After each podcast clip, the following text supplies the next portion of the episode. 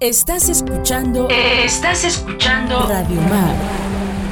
La señal de Santa María Huatulco.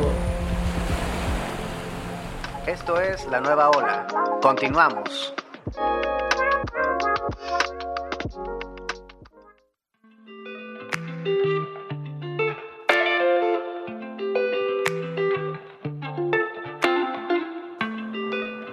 ¿Qué tal? Muy buenas tardes, audiencia. Espero se encuentren excelente esta tarde. Eh, pues un saludo especial para ustedes que nos están escuchando. Espero estén pasando una muy bonita tarde. Bienvenidos a la nueva ola aquí en Radio Mar. recuerden que nos nos sintonizan aquí en la 106.3. Y bueno, antes de comenzar, quiero hacerles un pequeño anuncio respecto a una convocatoria que se está llevando a cabo y les voy a dar un poquito la información sobre esta. Es la tercera convocatoria que se llama Te Creo en Corto. Este es un concurso de Cine Minuto de, este, la edición 2021. La temática de esta, de esta convocatoria es hacer, bueno, la temática es la, la prevención del abuso infantil, del abuso sexual infantil, en las categorías de ficción, documental y animación. Las fechas de cierre que se tienen hasta ahora son el 15 de octubre del 2021 Así que córranle porque ya mero se, termina y es una muy buena labor. Se me hace que para las personas que están interesadas en esta sería algo muy interesante. Es una convocatoria abierta para jóvenes oaxaqueños de entre 18 a 29 años de edad. Y para tener mayor información sobre esto, pueden consultar las bases en divoaxaca.gov.mx. ¿Vale? Entonces ahí les dejo el anuncio cuando si requieren ahí o gustan participar en esta convocatoria, vamos a estar ahí pendientes, ¿vale? Entonces, bueno, terminando esta, este pequeño paréntesis, les hago la bienvenida nuevamente, eh, esperando otra vez que se encuentren muy bien, donde quiera que nos escuchen, en la zona aquí de Bahías de Huatulco, sea lo que sea que estén haciendo por ahí, que estén disfrutando la tarde y ahorita pues muy agradable, ¿no? Poquito calor, muy nubladito, así que a disfrutar. Bueno, pues vamos a comenzar. El día de hoy, como han, escuchado en algunas otras ocasiones, bueno, yo soy psicólogo y trabajo con, niños, especialmente pues, trabajo con niños con autismo, también con niños regulares, pero tengo un poco de experiencia respecto a esto, ¿no? De, del autismo. Y pues quiero compartirles un poco a ustedes más allá de las definiciones de qué es el autismo, qué categorías hay dentro de, etcétera, niveles, como lo llamemos, eh, más allá de eso, eh, les quiero compartir un poco los retos que nos enfrentamos los profesionales, bueno, y que más que los profesionales nos, se enfrentan las personas con autismo, ¿no? Desde niños hasta, hasta adultos, ¿no? Entonces, quiero compartirles un poco sobre estos retos y algo respecto a qué podemos hacer frente a estos retos. Pero antes de partir, antes de, comenzar con, los retos, pues vamos a partir que es el autismo, ¿no? Quizá por ahí ustedes no, saben muy bien o lo han escuchado o lo tienen igual en un concepto muy distinto, ¿no? Porque más adelante les voy a platicar un poquito en qué sentido, ya que, bueno, las películas, novelas, eh, series, etcétera, eh, se romantiza como el autismo en una, en una forma en que el autismo es, un, es, es como una hasta incluso habilidad, parece que le llamaran, ¿no? Que es un niño genio, ¿no? Eh, claro, dentro de, del espectro lo puede haber, pero igual es muy contado.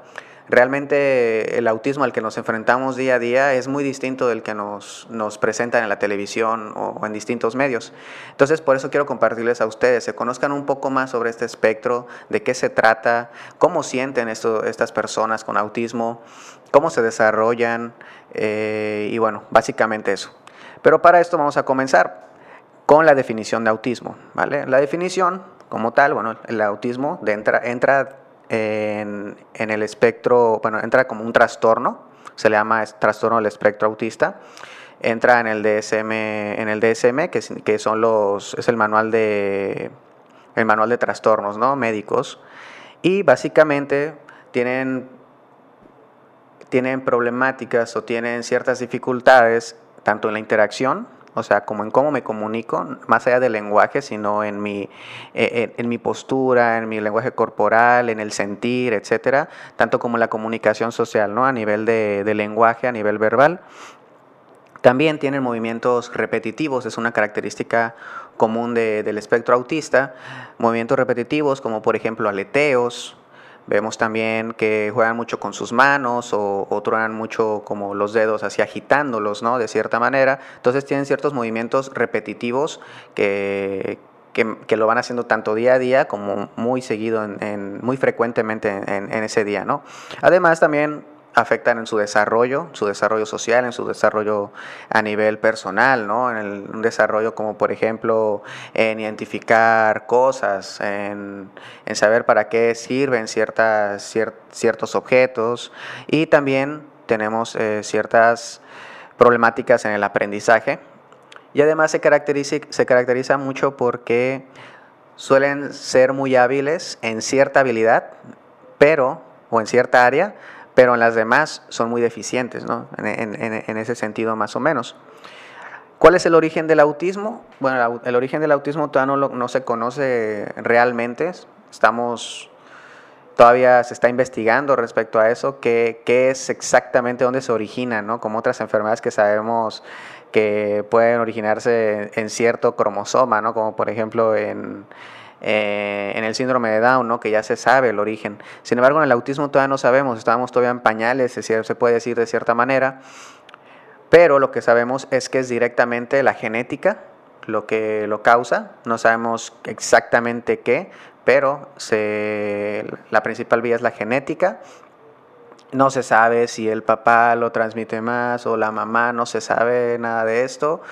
Y también, además de la genética, bueno, obviamente afecta a, nivel neurológico. Y se ha estudiado también que el autismo puede provenir de algunas infecciones virales, de algunas complicaciones en el embarazo, como por ejemplo que el niño también salga, nazca prematuro, y algunos contaminantes externos, que de hecho se han hecho algunas investigaciones respecto a eso, en donde nos, se, se ha señalado que los niños con autismo, respecto a los niños regulares, tienen en su sangre metales pesados, como por ejemplo el mercurio o el plomo. Entonces, ahí es donde se dice, bueno, a lo mejor también un, mayor cantidad de, de, metales pesados también nos puede pronosticar quizá un autismo por ahí, ¿no? Entonces, hay contaminantes externos que podrían provocarlo, podrían provocarlo, sin embargo, la genética es el factor principal.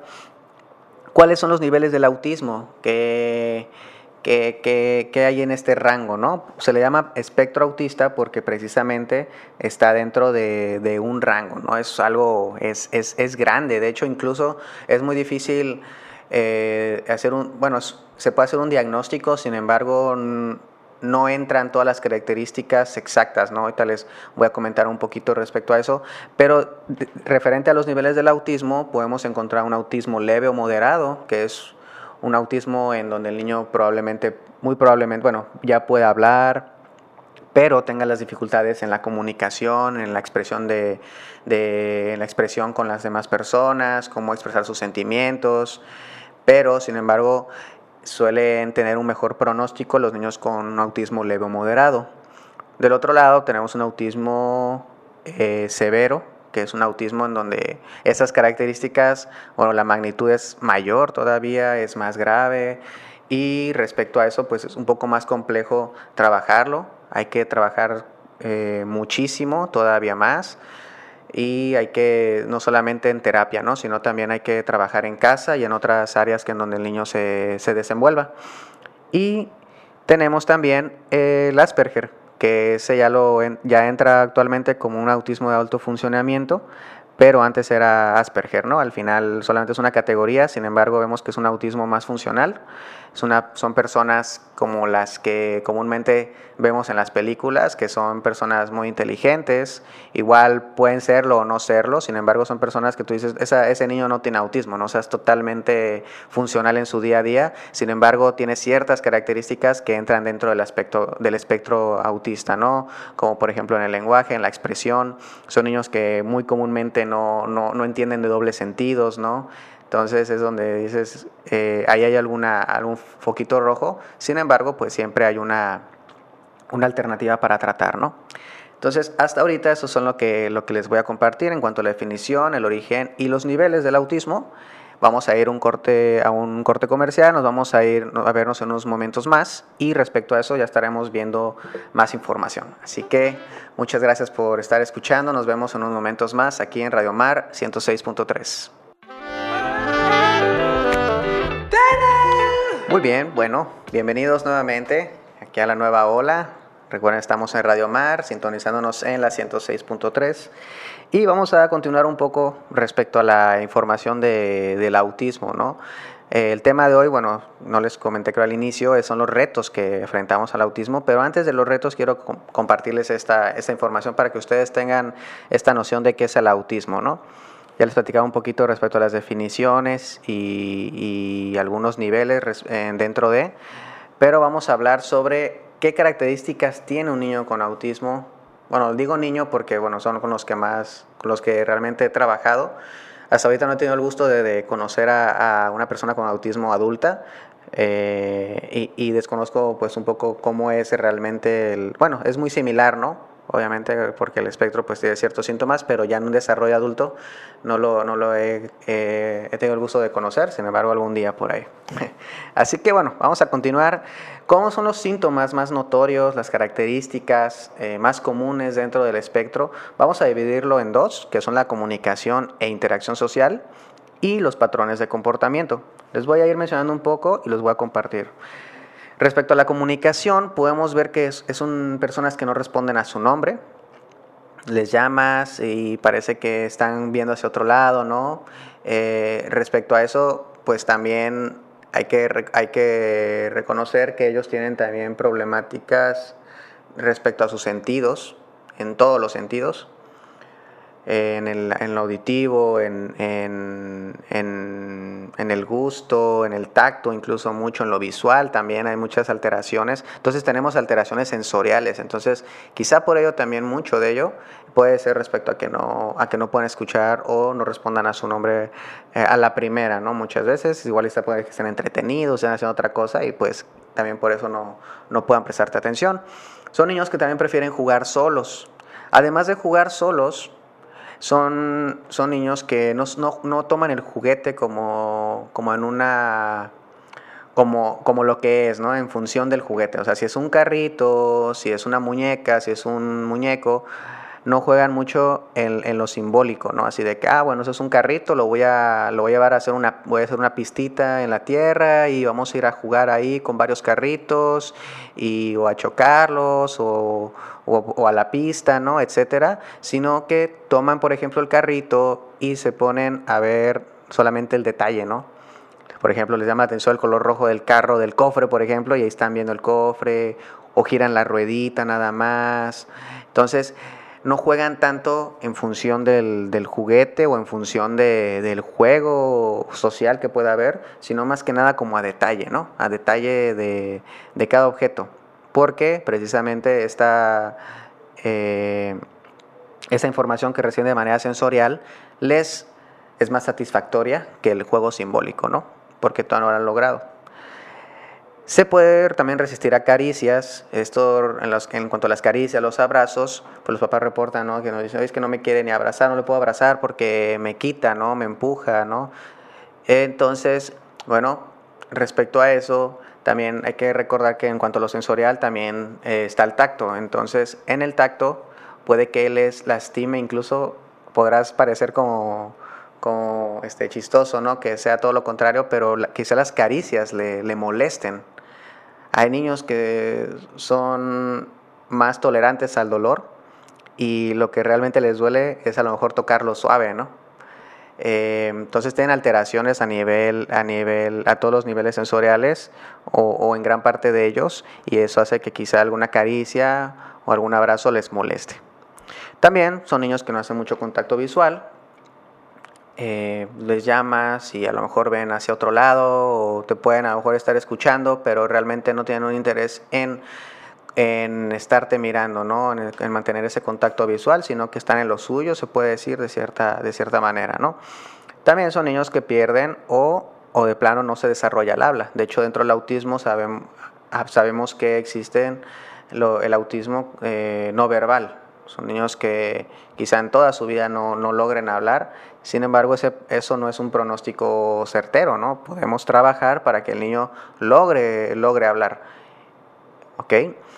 En cuanto a sus sentimientos, también no los expresa. O sea, no, no, tiene mucha esa capacidad de expresar lo que siente, incluso hay que trabajar respecto a eso porque no, no, no, nos pueden expresar si les duele la cabeza, si les duele el estómago, si les duele algo en especial, ¿no? Y que, nos, que pueda ser de alguna, de alguna importancia médica, etcétera, ¿no? Entonces hay que, estar, hay que trabajar respecto a eso para que ellos puedan expresar o puedan identificar y nos puedan eh, referir qué, es, qué sienten, ¿no? Al menos en, en cierto grado pero sí no expresan mucho sus sentimientos, no responden a preguntas o indicaciones simples.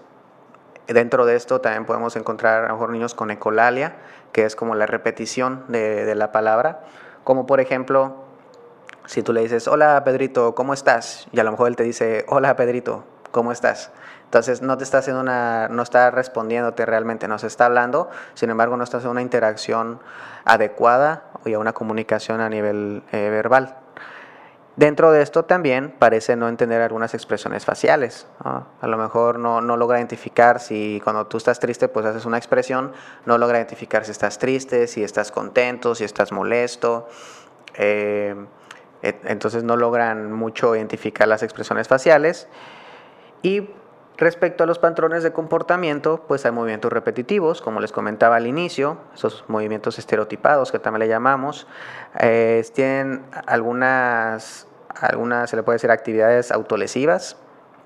Se pueden causar daño a sí mismos, a veces se pegan, eh, incluso apenas le pueden pegar a otras personas, ¿no? Y esto va muy ligado también respecto a la, a la comunicación, al no poder expresar eso que sienten. Imagínense ustedes, ¿no? O sea, que no puedan que, que, que, tengan algo que les duela, algo que quieran expresar y no lo puedan decir, obviamente te, lleva a un grado de desesperación, ¿no?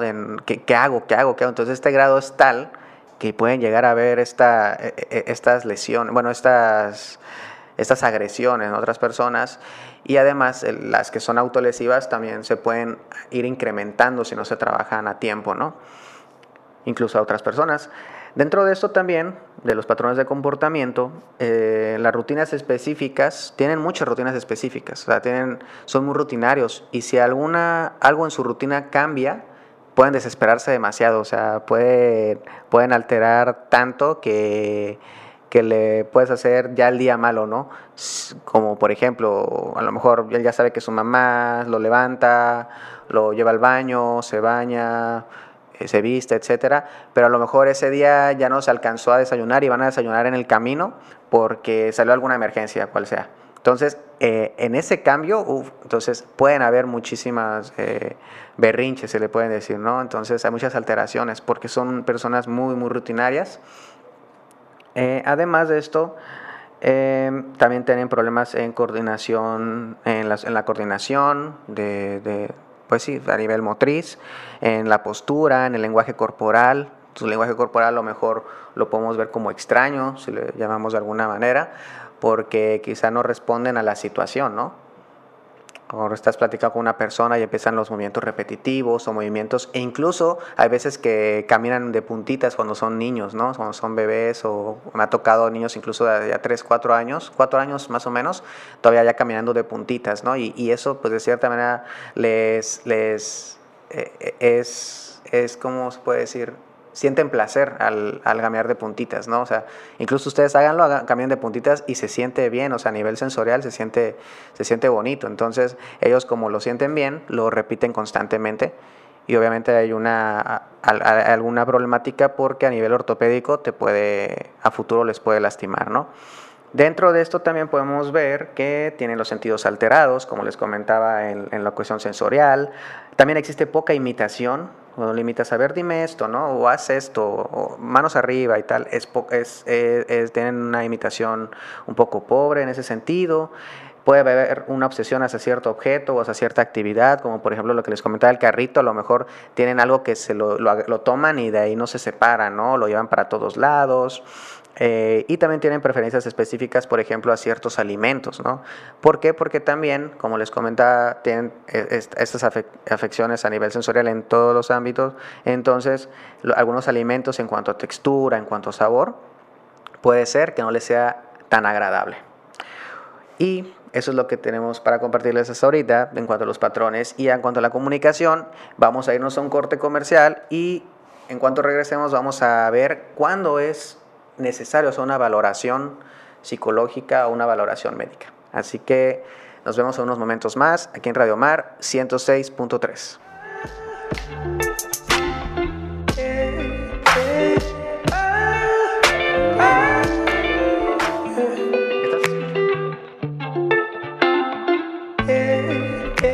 Bienvenidos de vuelta. Continuamos en la nueva ola hablando sobre los retos del autismo.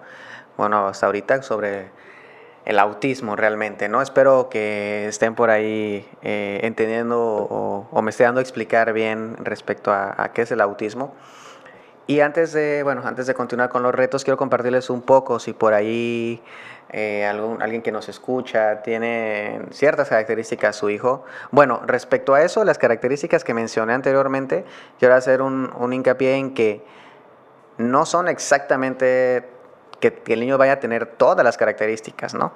Incluso eh, sí, son niños que te puede decir, ah, ok, pero es que mi niño me mira a los ojos, ¿no? Ah, a lo mejor, ok, perfecto, te mira los ojos, excelente, qué bueno que lo hace.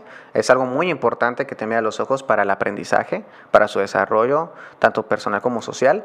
Sin embargo, eh, a lo mejor entra en otras categorías, ¿no? en, en, otros síntomas, ah, pues esto sí más, esto.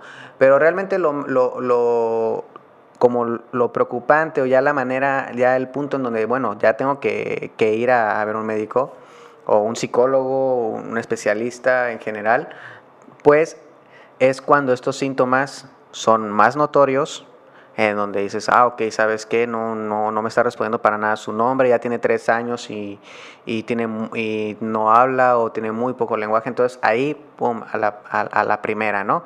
De hecho, se recomienda que justamente después de los dos años, y esto no se presenta, eh, eh, esos síntomas eh, más bien se presentan y ese desarrollo no es tan adecuado, pasamos los dos años luego, luego a, hacer esta valoración. ¿no? E incluso se, se, ha estudiado para, para diagnosticar un poco más temprano, ¿no? tratar de diagnosticar incluso al año, ¿no? algunos el primer año de vida en adelante, pero entre el año puedes ver algunas características, sin embargo no te lo va a definir realmente, ¿no? Eh, todavía está en estudio esto y se está todavía investigando más, pero, pero sí ya después del, ya en el año un poco más ya puedes ver ciertas características que incluso a lo mejor no es autismo, pero puede estar dentro del espectro, perdón, dentro de los trastornos del neurodesarrollo. Entre esos también compartiéndoles un poco ya hablando sobre los trastornos del neurodesarrollo, también vemos la discapacidad intelectual, ahí mismo también está el TDAH, obviamente está el autismo, está el eh, déficit eh, específico del aprendizaje o dificultad específica del aprendizaje y trastorno de comunicación. ¿okay? Eso está en esos cinco, entonces quizá no sea autismo, sin embargo puede ser alguno otro que está dentro de, la categoría de trastornos del neurodesarrollo. ¿Ok? Pero bueno, compartiendo eso, sí les hago mucho hincapié, les recomiendo mucho en cuando ustedes vean alguna dificultad respecto a, los síntomas mencionados anteriormente, traten de ir con un, especialista lo más pronto posible, porque también entre más pequeño se trate al niño, mejor pronóstico va a tener en, en su vida. ¿okay? Eh, incluso ah, yo tengo un niño que, que, tiene ya nueve años, es un niño no verbal, sin embargo ya, ya hemos logrado algunas pocas palabras en cuanto a petición. Por ejemplo, es un niño que te dice ya papa, que es, es decir, pues que quiere papas, ¿no? Te dice jugo, que quiere tomar jugo, te, eh, la palabra agua ya la tenía, sin embargo es importante irlo desarrollando Incluso ahí podemos ver que, ya un niño de 9, 10 años todavía puede aprender a hablar, ¿no? Sin embargo, yo les, yo les recomiendo siempre que lo mejor es tomar al niño lo más, lo más pequeño posible para que ese pronóstico se dé. Respecto a esto, también les quiero compartir que es un trastorno, esto no se cura. O sea, si alguien les dice, eh, tu hijo tu hijo se curó de, del autismo, eh, no es cierto. O bueno, yo, que si alguien te dice, yo puedo curar el autismo, eso no es cierto. Entonces, si hay alguien que les dice, puedo curar el autismo, eh, es totalmente falso. Hasta ahorita al menos no hay ninguna cura. No sabemos si en algún futuro lo, lo habrá realmente. Pero hasta ahorita no se cura, se trata. Entonces, hay tratamientos conductuales, principalmente conductuales, ¿no? En cuanto a, que aprendan sus habilidades del día a día en que ellos sepan, por ejemplo, desde que se levantan hasta que se duermen, ¿no? O sea, se, aprendan a vestir solos, puedan ir al baño solos, se puedan limpiar, se puedan bañar, se puedan amarrar las agujetas. Eso es súper importante para su desarrollo, ¿no? Muchas veces estamos como en... Eh, ¿Qué va a aprender mi niño en cuanto a la escuela? Estamos muy preocupados en cuanto a la escuela, el conocimiento, ¿no? Que también vamos a ver sobre los retos en la escuela. Pero más allá de la escuela, ¿para qué quieres que sepa cosas? Si realmente a lo mejor no sabe eh, llevar en su día a día una rutina, ¿no? Por ejemplo. O sea, no, ya lleva, a lo mejor tiene cinco años y no puede ponerse una playera. Entonces, respecto a, estos, a estas habilidades, hay que trabajarlas. Entonces, y respecto a eso, también les quiero compartir que un diagnóstico no te sirve de mucho. Es importante, claro, porque dices, ok, ya tengo, ya tengo un diagnóstico, ya sé qué voy a hacer. Sin embargo, quedarnos con el diagnóstico queda, queda muy corto, porque ¿de qué te sirve saber solamente el diagnóstico si no lo vas a tratar? ¿no? Entonces, bueno, tiene autismo, vamos a trabajarlo, ¿no? Lo más recomendable es que el niño o los programas que se le hagan al niño o a la persona ya adulta es que sus programas tienen que ir dirigidos no solamente a ir a terapia, ¿no? Estamos muy acostumbrados, por ejemplo, a que, ah, ok, va, mi hijo va a terapia, ¿no? Eh, va, va una vez a la semana, va una vez cada 15 días, incluso cada una vez al mes. Y, pero tú le preguntas, ¿notas cambios? No noto ningún cambio. ¿Por qué no se nota ningún cambio? Porque el niño tiene que ir lo más seguido posible, ¿no? El niño que yo tengo, por ejemplo, va de lunes a viernes y además se dejan tareas en casa y además vamos a, evaluar en cualquier otro ámbito en el que el niño se desarrolle, ¿no? Ahorita pues por pandemia no se puede, por ejemplo, ir a la escuela o ir a clases de natación, etcétera. Sin embargo, siempre hay que estar pendientes en donde cualquier área que el niño se desarrolle, hay que estar ahí poniendo un foco siempre para que ese desarrollo sea lo mejor posible. ¿Por qué? Porque los agentes de cambio también somos, no solamente son los terapeutas, ni tampoco solamente son los padres, es el entorno, es el medio en el que el niño se desarrolla. Entonces es importante que el niño tenga una adecuación en todo su entorno lo mejor posible. ¿Ok? No vamos a hablar de, de un ideal, ¿no? Porque pues claro, pues quisiéramos que todo esté tan, tan moldeable, ¿no? Para que en su sociedad, incluso en la sociedad, incluso él pueda desarrollarse súper bien. Sin embargo, sabemos que no es la realidad y por eso es que hay que darle esas herramientas al niño. Dentro del, del, autismo, pues es algo muy complicado que les quiero compartir un poquito más adelante.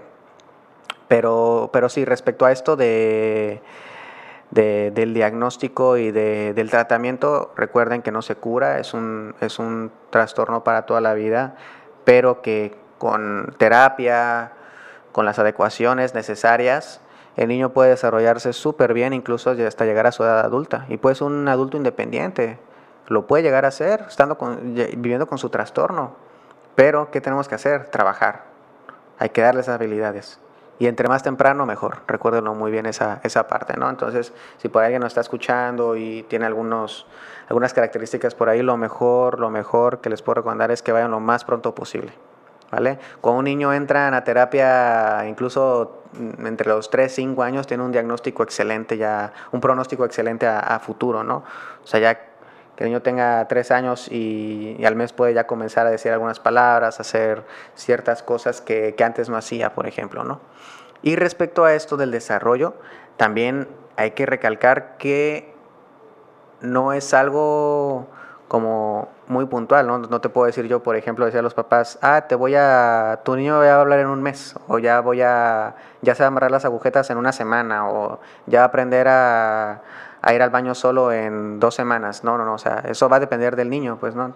Es totalmente El niño te va a ir dando la, la, pauta de cómo le vas a ir enseñando y a medida que él vaya aprendiendo, tú lo vas a ir exigiendo un poquito más para que el niño cada vez vaya mejor, ¿no? Vaya a una independencia cada vez mayor y eso es realmente lo, lo, que tenemos que trabajar, ¿no? Entonces, recuerden, no, no enfocarnos en el diagnóstico, sino enfocarnos en qué vamos a hacer, ¿no?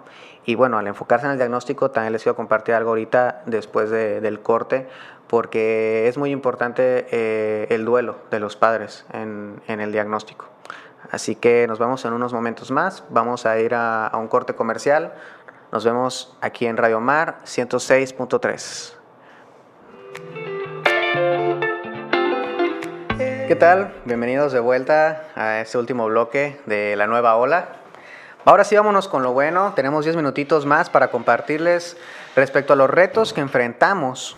No los terapeutas, no los papás, bueno, también los padres, obviamente, pero específicamente los, los retos que se, que, se, que se enfrentan estas personas con autismo desde niños hasta adultos. ¿Ok? Vamos bueno, les quiero compartir respecto a tres áreas que yo creo que es bien importante. Retos en la escuela, retos en la sociedad y, muy importante, los retos en casa. ¿ok? Los retos en casa, que obviamente es donde más se trabaja, pero, pero es muy importante también mencionarlo. En cuanto a los retos que tenemos en la escuela, pues es un sistema generalizado, ¿no? Es un sistema en donde tienes que aprender tienes que, tener conocimientos, ¿no? Para poder pasar los exámenes, poderlo, eso que, te aprendiste incluso de memoria, nada más pasar un examen y, pasar la materia, ¿no? Eh, entonces es un sistema muy generalizado en donde más allá de que el niño tenga que aprender conocimientos, tiene que aprender más habilidades, ¿no? Yo respeto mucho a los maestros porque dentro de, de, este sistema obviamente hay muchísimos maestros que también se entienden esto y comparten este, este sentir y saben que, que, que es bien importante los, las habilidades sociales y personales que el niño tiene que ir adquiriendo. Y, y me encanta cuando las, las dinámicas, cuando la, la maestra o el maestro que está en primaria es muy dinámico y hace que ese aprendizaje sea significativo. A mí eso es lo que me, me, encanta ver en, la escuela y es lo que siempre se tiene que tratar, ¿no? Que no solamente sea conocimiento, sino que el niño pueda desarrollarse en su día a día, ¿no? Yo sé que están las materias de cívica y ética, etcétera, pero sin embargo eso no se está muy generalizado. En el niño con autismo es súper complicado que se adapte, ¿no?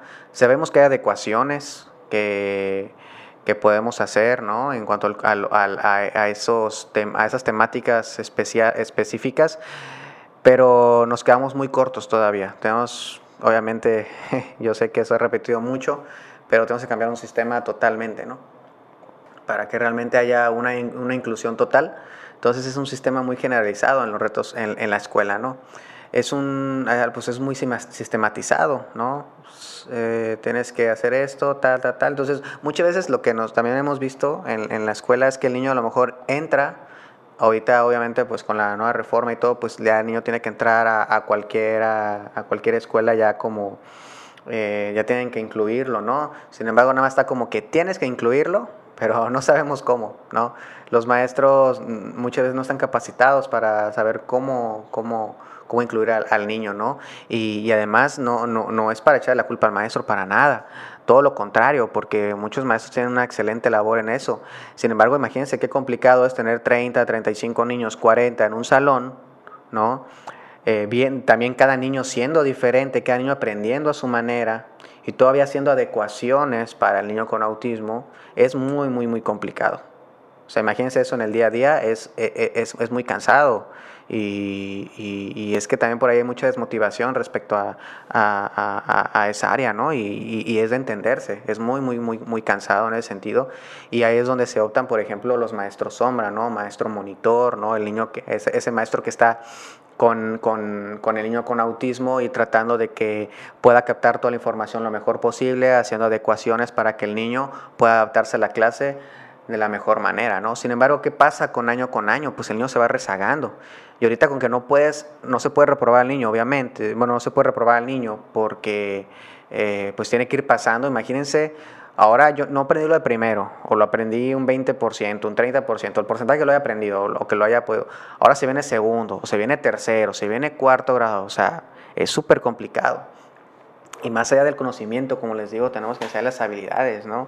Hay, hay mucho, van a, van a encontrar o van a desarrollarse pronto, esperemos, cada vez sistemas mejores que tenemos que ir imitando, ¿no? En ciertas áreas, por ejemplo, eh, en Chile por ahí vi uno en donde se, se, enfocan más que nada las habilidades del niño y más que el conocimiento es, es aprender precisamente esas habilidades, darle esas herramientas al niño para que se desarrolle en su día a día. Y aquí en México también las hay. Hay una que otra escuela que la pueden ir, lo, puede ir ejecutando. Sin embargo, ya en una sociedad, ya en una comunidad general, general, realmente estamos todavía muy cortos. Y no solamente en México, ¿no? Ni, realmente a nivel, a nivel mundial, si lo podemos llamar así. También, pues obviamente, como les digo, solamente es más conocimientos, menos habilidades. En esto está, existe ese rezago educativo, como les comentaba, y por eso es que es importante también eh, tener mucho énfasis en la escuela. Pero vámonos rápido ahora con los retos en la sociedad. Los, primer, los, tres principales que creo que es bien importante, pues el primero es el, el desconocimiento del trastorno, ¿no? O sea, que, que las personas muchas veces ven al niño, ¿no? Haciendo quizá una, haciendo una, una, rabieta, que probablemente sea una rabieta, ¿no? En la calle. Sin embargo, para los padres es muy complicado manejar esto y hay que darle también las herramientas a ellos. Pero imagínense todavía ser catalogados y como, ah, ese, ese papá no puede controlar a su hijo, ah, mira esa mamá qué berrinchudo tiene a su, a su, a su, a su hija, etcétera, ¿no? Entonces, imagínense todavía eh, lo estresante que es, que, que, y, lo agobiante para los padres, ¿no? Que, que es complicado llevarlo a cabo. Eh, que obviamente cuando van mejorando, pues hay un mejor pronóstico y cada vez va mejor. Sin embargo, qué complicado y además vivir con estos estigmas ¿no? sociales entonces, a nivel de sociedad tenemos que tener un mejor conocimiento del trastorno y aceptarlo como debe ser e incluirlo, no solo aceptarlo, sino incluirlo. Eh, por ejemplo, en los lugares, en ciertos lugares ya algunos restaurantes, por ejemplo, he visto, por ejemplo, en Estados Unidos, por ahí que que en el menú hay, por ejemplo, a bebidas, pues está un, un, dibujito de, alguna, de algún refresco o en platillos, ah, pues hay dibujitos, entonces con pictogramas, como le llamamos, a ciertos dibujitos, ellos pueden identificando qué es lo que desean, ¿no? Y pueden quizá ya pedir, un, pedir algo que deseen ellos sin, sin tanto complejo, sin tanta, eh, sin, que, sin que sea tan complejo para ellos, ¿ok? Entonces también hay que adaptar los, los ambientes, los, los, lugares a ellos. Eh, y en cuanto al empleo también ni se diga, ¿no? Eh, los, bueno, realmente los que más he visto que se contrata eh, son los niños con Asperger, jóvenes ya con Asperger. conocí a un, joven ya de 20 años en una cafetería y realmente muy, muy bien, muy adaptado. Sin embargo, obviamente le, le, ves un poco los, los, los las características. Sin embargo, te da, te da alegría, ¿no? Que ese, tanto para él como ese restaurante que lo contrató, eh, eso, es de aplaudirse. Entonces es lo que tenemos que ir procurando también.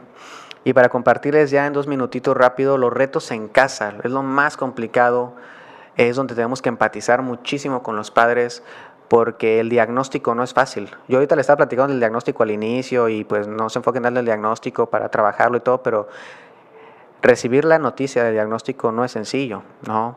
Incluso de otros trastornos, ¿no? Pero específicamente el autismo no, no es nada sencillo. O sea, tú tienes expectativas sobre tu niño, cómo se va a desarrollar. Ah, yo quiero que mi hijo va, a jugar fútbol conmigo y todo. Y a lo mejor después te vas a dar cuenta de que no va a ser así o lo puede ser, pero te va a costar mucho trabajo en cierto sentido.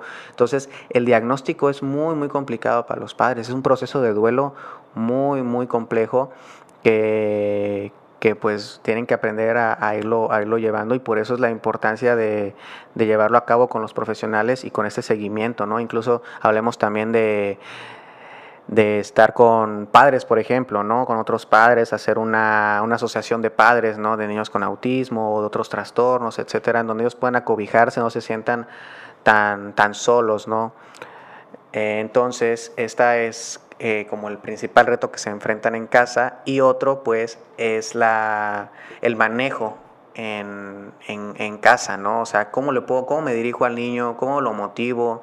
¿Cómo hago que el niño, que mi hijo me pueda, me pueda hacer caso, que pueda compartir conmigo, que podamos ir al cine, que podamos ir al súper, que podamos salir al parque?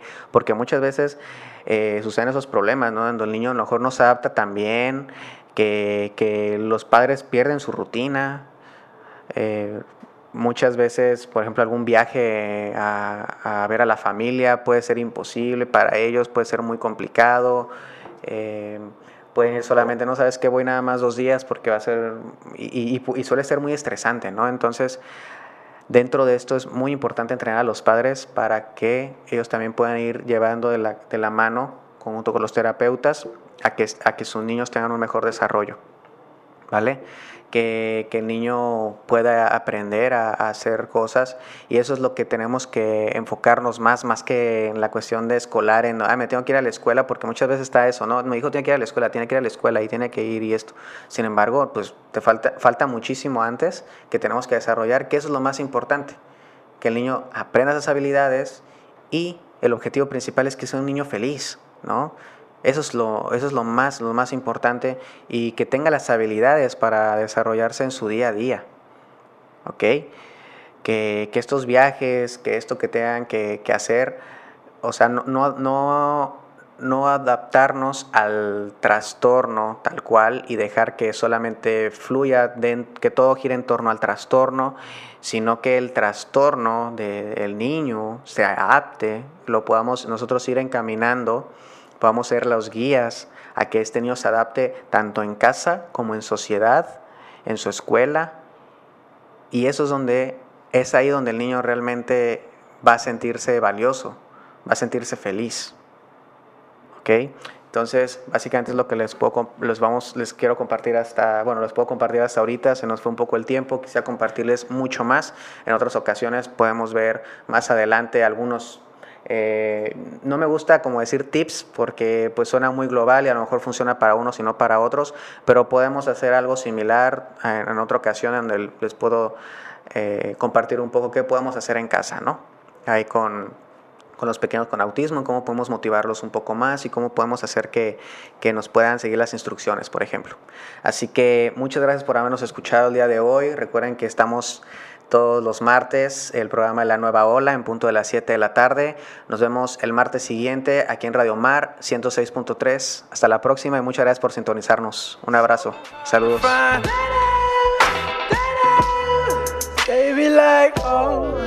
Muchas gracias por habernos escuchado. Recuerda que esta estación es por ti y para ti. Si gusta sugerir algún tema, escríbenos a La Nueva Ola, tanto en Facebook como en Instagram. Un gusto haber estado con ustedes. Hasta la próxima.